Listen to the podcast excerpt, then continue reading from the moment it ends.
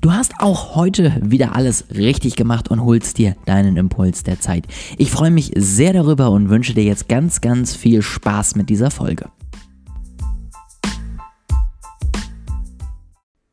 Herzlich willkommen zu einer neuen Folge. Diese Woche schauen wir uns das Thema Trends an. Ja, also was gibt es für Trends im nächsten Jahr? Was heißt das Ganze auch für uns am Ende? Ist es überhaupt relevant oder auch nicht? Ähm, und wie geht es allgemein im nächsten Jahr weiter? Was sind so Meinungen? Was ist so vielleicht auch meine Meinung zu einzelnen Themen? Das soll alles heute Thema sein. Ich freue mich auf jeden Fall, dass du eingeschaltet hast.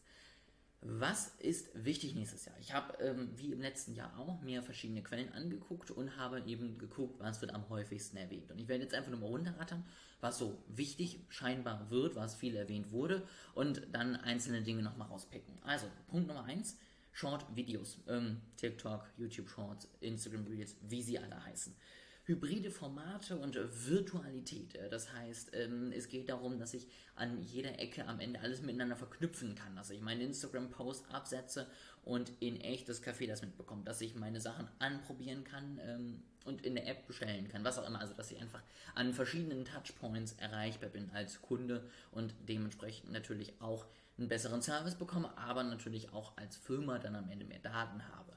Dann Riesenthema Social Commerce ähm, wird natürlich auch gepusht durch die Firmen, durch die Angebote, die es auch immer mehr gibt, die auch immer mehr wahrgenommen werden können. Ja, also Shopping auf Instagram, Shopping auf Facebook, direkt in der App, über Pinterest, was es nicht alles gibt.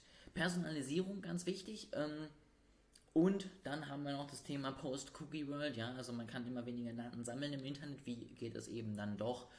Und KI im Kundenservice. Ähm, das ist jetzt erstmal sehr, sehr viel. Es gibt so ein paar Dinge, die ich rauspicken möchte, über die ich nochmal ein bisschen sprechen möchte. Punkt Nummer eins, Social Commerce. Ich glaube, das wird wirklich ein Riesenschritt in den nächsten Monaten, aber auch Jahren. Also das wurde auch letztes Jahr schon gesagt, da habe ich das auch schon erzählt.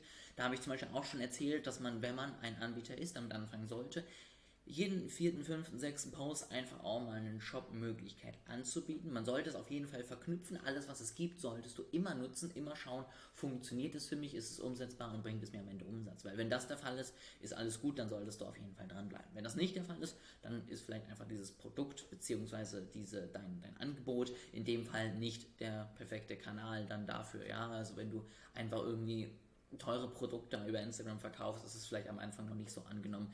Ja, da geht man dann doch lieber nochmal auf die Website, guckt sich ein paar Sachen an und äh, informiert sich ein bisschen ausführlicher. Aber du solltest es einfach probieren, du solltest einfach anfangen, in die Richtung zu arbeiten und dir das Ganze mal anzuschauen. Mhm.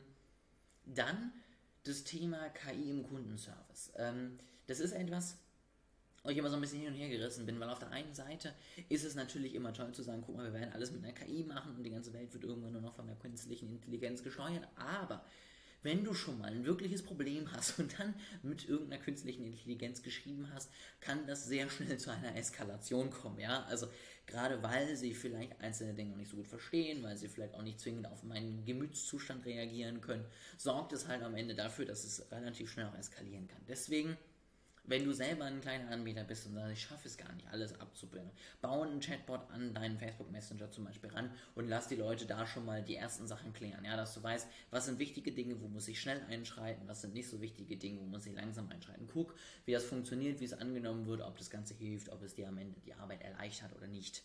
Ähm, sei aber auch ehrlich zu dir, wenn du merkst, es geht immer nur nach hinten los, dann musst du ihn auch wieder abstellen und dann musst du am Ende auch wieder selber dafür zuständig sein.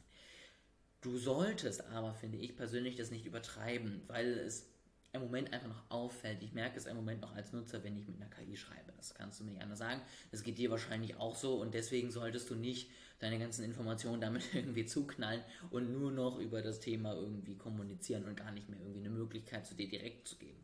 Auch das eine wichtige Sache es gibt nichts Schlimmeres, als wenn ich nicht die Möglichkeit habe, in kürzester Zeit zu einem Menschen durchgestellt zu werden. Wenn ich nicht die Möglichkeit habe zu sagen, ich möchte jetzt mit einem Menschen schreiben, weil hier funktioniert gar nichts, sondern erst irgendwie durch 700 Fragen gehen muss, bevor das ganze Thema durch ist. Also auch das auf jeden Fall beachten, sonst führt es wahrscheinlich eher zu unzufriedenen Kunden als zu zufriedenen Kunden. Und, und das ist jetzt so eine Kombination, und das ist wirklich, glaube ich, ein Fokus, wo wir echt aufpassen müssen im nächsten Jahr. Wir können immer weniger Daten sammeln über Facebook, über dadurch, dass irgendwann vielleicht Cookies nicht mehr da sind, weil äh, Tracking immer weiter eingeschränkt wird, weil zum Beispiel auch E-Mail-Öffnungsraten bei Apple nicht mehr erkannt werden. Ja, das heißt, so diese ganz einfachen Daten, über die wir früher gegangen sind als Marketer, mal, ja, also Click-Through-Rate, Open-Rate, alle, alle solche Dinge, so ganz einfache Zahlen werden immer schwieriger, auch werden sie immer schwieriger zuzuordnen. Also sind jetzt, haben jetzt 50% der Leute meine Nachricht gelesen, die irgendwie in meiner Zielgruppe sind, oder waren das zu so 70% Leute, die ich gar nicht ansprechen wollte, weil ich irgendwie an sich ein spannendes Thema getroffen habe, was allgemein gut ankommt, aber was halt einfach nichts mit meiner Zielgruppe zu tun hat. Und das kannst du ein bisschen umgehen, indem du immer wieder mit Call to Actions arbeitest. Das heißt, selbst bei einer Reichweitenwerbung vielleicht auf einen Kommentar äh, pushen, ja, bei einer E-Mail auf Antworten pushen, bei äh, Facebook-Werbung gucken, wie schaffe ich es, dass die Leute, die auf meine Website kommen, zumindest irgendeinen Datenpunkt da lassen, irgendwie eine Mailadresse, irgendeine Nachricht einfach nur schreiben, ja, also einfach gucken, wie schaffe ich es, dass die Person mit mir freiwillig am Ende über diese Werbung in Kontakt tritt und ich dann einen Draht zu ihr direkt aufbauen kann, weil dann kann ich relativ schnell rausfinden, ist das meine Zielgruppe? Ja, also aus den Gesprächen, Kontakten, die entsteht, sind es 50% Leute, die mich gar nicht interessieren und das verläuft sich in den Sand? Oder sind es eben 50% und mehr Leute, die dann direkt auch über das Thema sprechen, die dann auch an einem Produkt interessiert sind und so weiter und so fort. Und dadurch entsteht natürlich auch Personalisierung, weil du den Top-Up-Funnel natürlich immer noch anonym machst, äh, versuchst einfach so viele Leute wie es geht zu dir reinzuholen, aber dann relativ schnell in ein 1 zu Paar bzw. 1 zu 1 Kommunikation umsteigen musst, um einfach valide Daten zu sammeln und um einfach am Ende valide Ergebnisse von deiner Werbung und deinen Ergebnissen zu haben. Ich glaube, das wird ein Kunststück, dass wir das hinkriegen im nächsten Jahr, dass wir schaffen, direkte Kontakte zu forcen, ohne irgendwie 24-7 nur noch mit unserem Kunden zu schreiben und nichts anderes mehr machen zu können. Deswegen bin ich gespannt, wie es sich entwickelt. Bin ich gespannt, ob es da auch Tools gibt, die da schon wieder mitarbeiten. Ja, also auch eine Möglichkeit, zum Beispiel einen Funnel zu bauen, wo jemand etwas runterlädt oder Kontakt nimmt. Den kannst du dann taggen mit seiner E-Mail-Adresse, wenn das bei dir auf der Seite passiert. Und dann zum Beispiel allen Leuten eine Nachricht schreiben, die sich für Produkt B entschieden haben oder die äh, Frage X ausgewählt haben. Und auch das ist natürlich eine Möglichkeit, ein bisschen zu targeten, ein bisschen genauer die Kunden zu verstehen und ihnen eben passende Angebote zuzuschicken. Wenn du das machst, kannst du dich, glaube ich, abheben kannst du relevant bleiben und hast vor allen Dingen sehr, sehr valide Daten bei dir am Ende im Hintergrund. Und darauf wird es im nächsten Jahr ankommen. Ich hoffe, das war jetzt interessant. Allgemein bei allen Dingen, nochmal abschließend, das wird nicht 2022 Schalter umgelegt und zack, plötzlich ist nur noch Social Commerce. Ja? Das sind Entwicklungen, auf die du dich jetzt schon vorbereiten kannst, wo du jetzt schon gucken kannst, betrifft mich das überhaupt? Ist es relevant irgendwie in irgendeiner Form? Ändert es was an meinem wirklichen Geschäftsablauf oder eben auch nicht? Und kann ich etwas daran ändern? Ja? Am Ende, wenn du halt irgendwie Facebook-Werbung hast und weniger Daten bekommst, aber immer noch gekauft wird in deinem Shopify Store oder was auch immer du da angeboten hast, dann lass es halt so.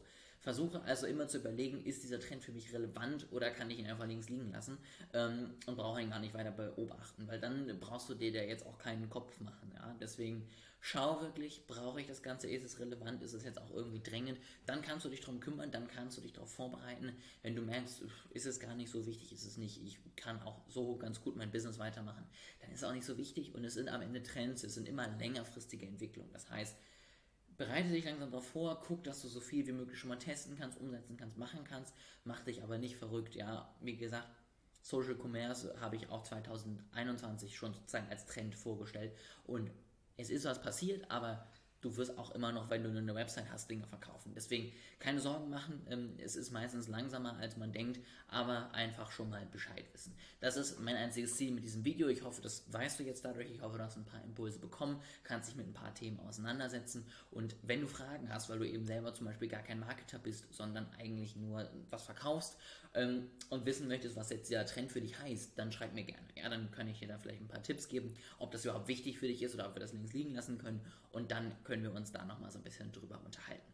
Das ist mein Angebot. Ich hoffe, es hilft dir weiter und ich hoffe, die Folge war interessant. Ich freue mich auf Feedback auch, wenn du keine Fragen hast, wie du es fandst, was du vielleicht noch für Trends hast, gerne über Instagram. Freue ich mich über jede Nachricht. Schreib mir einfach und dann können wir da weiter diskutieren. Ich freue mich darauf, wünsche eine erfolgreiche Woche und wir hören uns in der nächsten Woche.